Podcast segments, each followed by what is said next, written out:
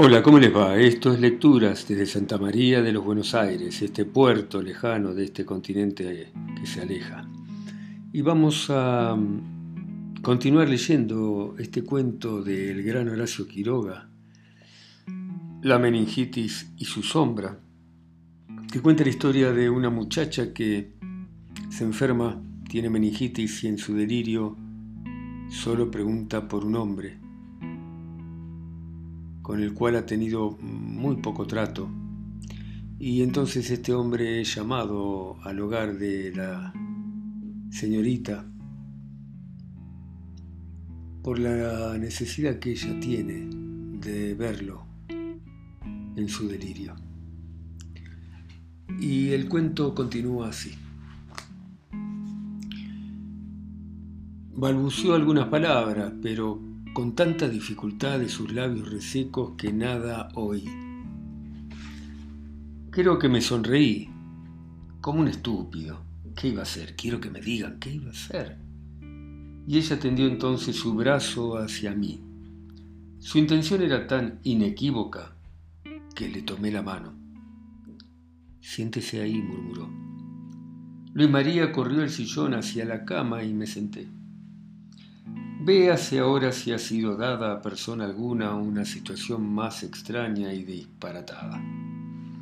Yo en primer término, puesto que era el héroe, teniendo en la mía una mano ardiente en fiebre y en un amor totalmente equivocado. En el lado opuesto, de pie, el médico.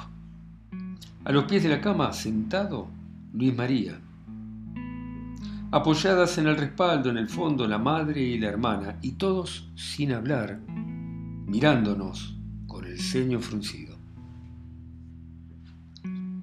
¿Qué iba a ser? ¿Pero qué iba a ser?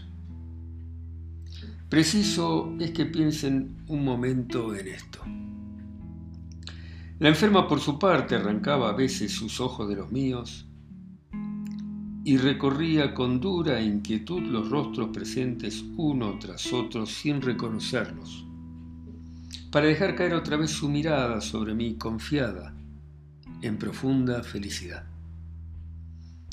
¿Qué tiempo estuvimos así? No sé. ¿Acaso media hora? ¿Acaso mucho más? En un momento intenté retirar la mano, pero la enferma la oprimió más entre las suyas. Todavía no, murmuró, tratando de hallar más cómoda postura a su cabeza. Todos acudieron, se estiraron las sábanas, se renovó el hielo, y otra vez los ojos se fijaron en inmóvil dicha. Pero de vez en cuando tornaban a apartarse inquietos y recorrían las caras desconocidas. Dos o tres veces miré exclusivamente al médico. Pero este bajó las pestañas, indicándome que esperara. Y tuvo razón al fin, porque de pronto, bruscamente, como un derrumbe de sueño, la enferma cerró los ojos y se durmió. Salimos todos, menos la hermana que ocupó mi lugar en el sillón. No era fácil decir algo, para mí al menos. La madre por fin se dirigió a mí con una triste y seca sonrisa. Qué cosa más horrible, ¿no? Da pena. Horrible. Horrible. No era la enfermedad, sino la situación lo que les parecía horrible. Estaba visto que todas las galanterías iban a ser para mí en aquella casa. Primero el hermanito, luego la madre.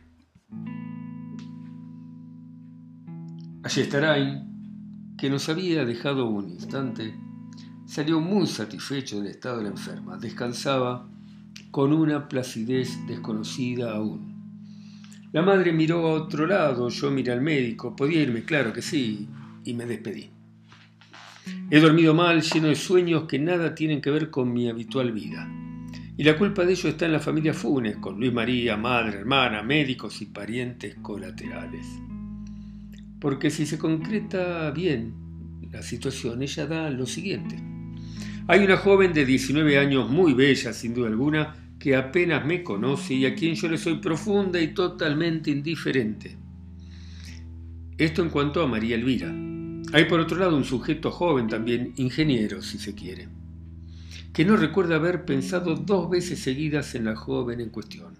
Todo esto es razonable, inteligible y normal. Pero he aquí que la joven hermosa se enferma de meningitis o cosas por el estilo, y en el delirio de la fiebre única y exclusivamente en el delirio, se siente abrazada de amor.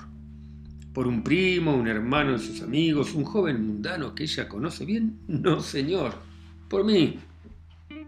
¿Es esto bastante idiota? Tomo pues una determinación que haré conocer al primero de esa bendita casa que llegue hasta mi puerta.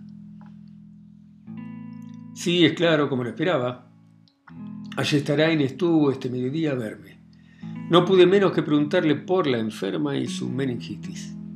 ¿Meningitis? me dijo. Dios sabe lo que es. Al principio parecía, y, anoche también, pero hoy no tenemos idea de lo que será. Pero en fin, objeté siempre una enfermedad cerebral y medular, claro, claro, claro está.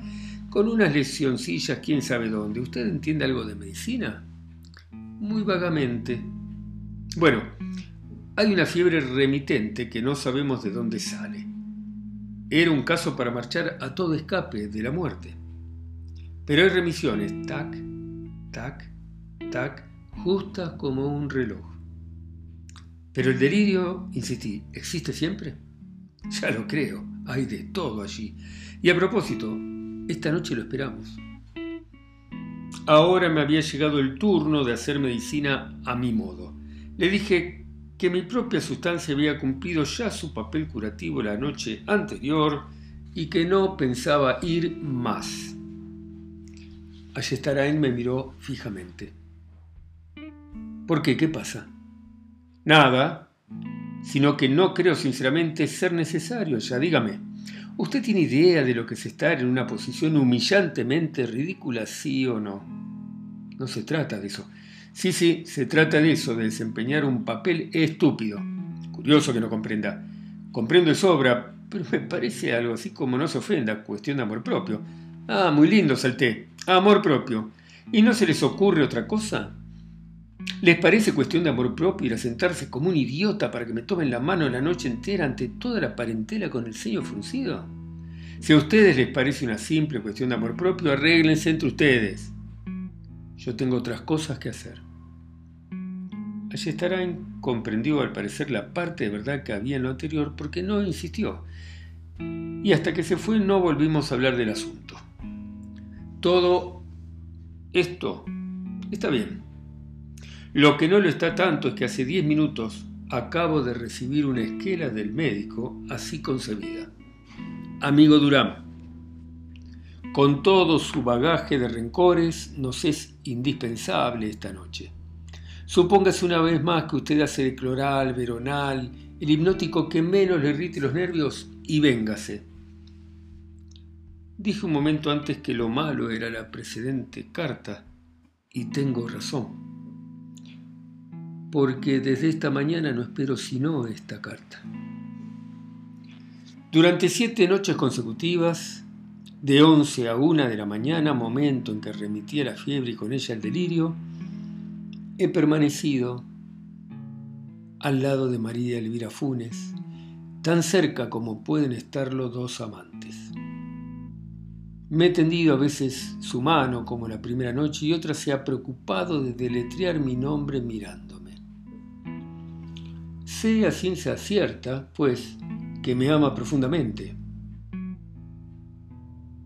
En ese estado, no ignorando tampoco que en sus momentos de lucidez no tiene la menor preocupación por mi existencia presente o futura esto crea así un caso de psicología singular de que un novelista podría sacar algún partido.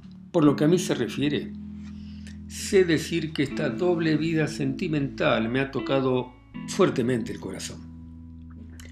El caso es este. María Elvira, si es que acaso no lo he dicho, tiene los ojos más admirables del mundo.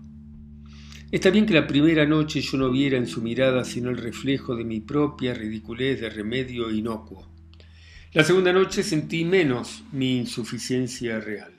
La tercera vez no me costó esfuerzo alguno sentirme el ente dichoso que simulaba ser Y desde entonces vivo y sueño ese amor con que la fiebre enlaza su cabeza y la mía. ¿Qué hacer? Bien sé que todo esto es transitorio, que de día ella no sabe quién soy, y que yo mismo acaso no la ame cuando la vea de pie. Pero los sueños de amor, aunque sean de dos horas y a 40 grados, se pagan en el día.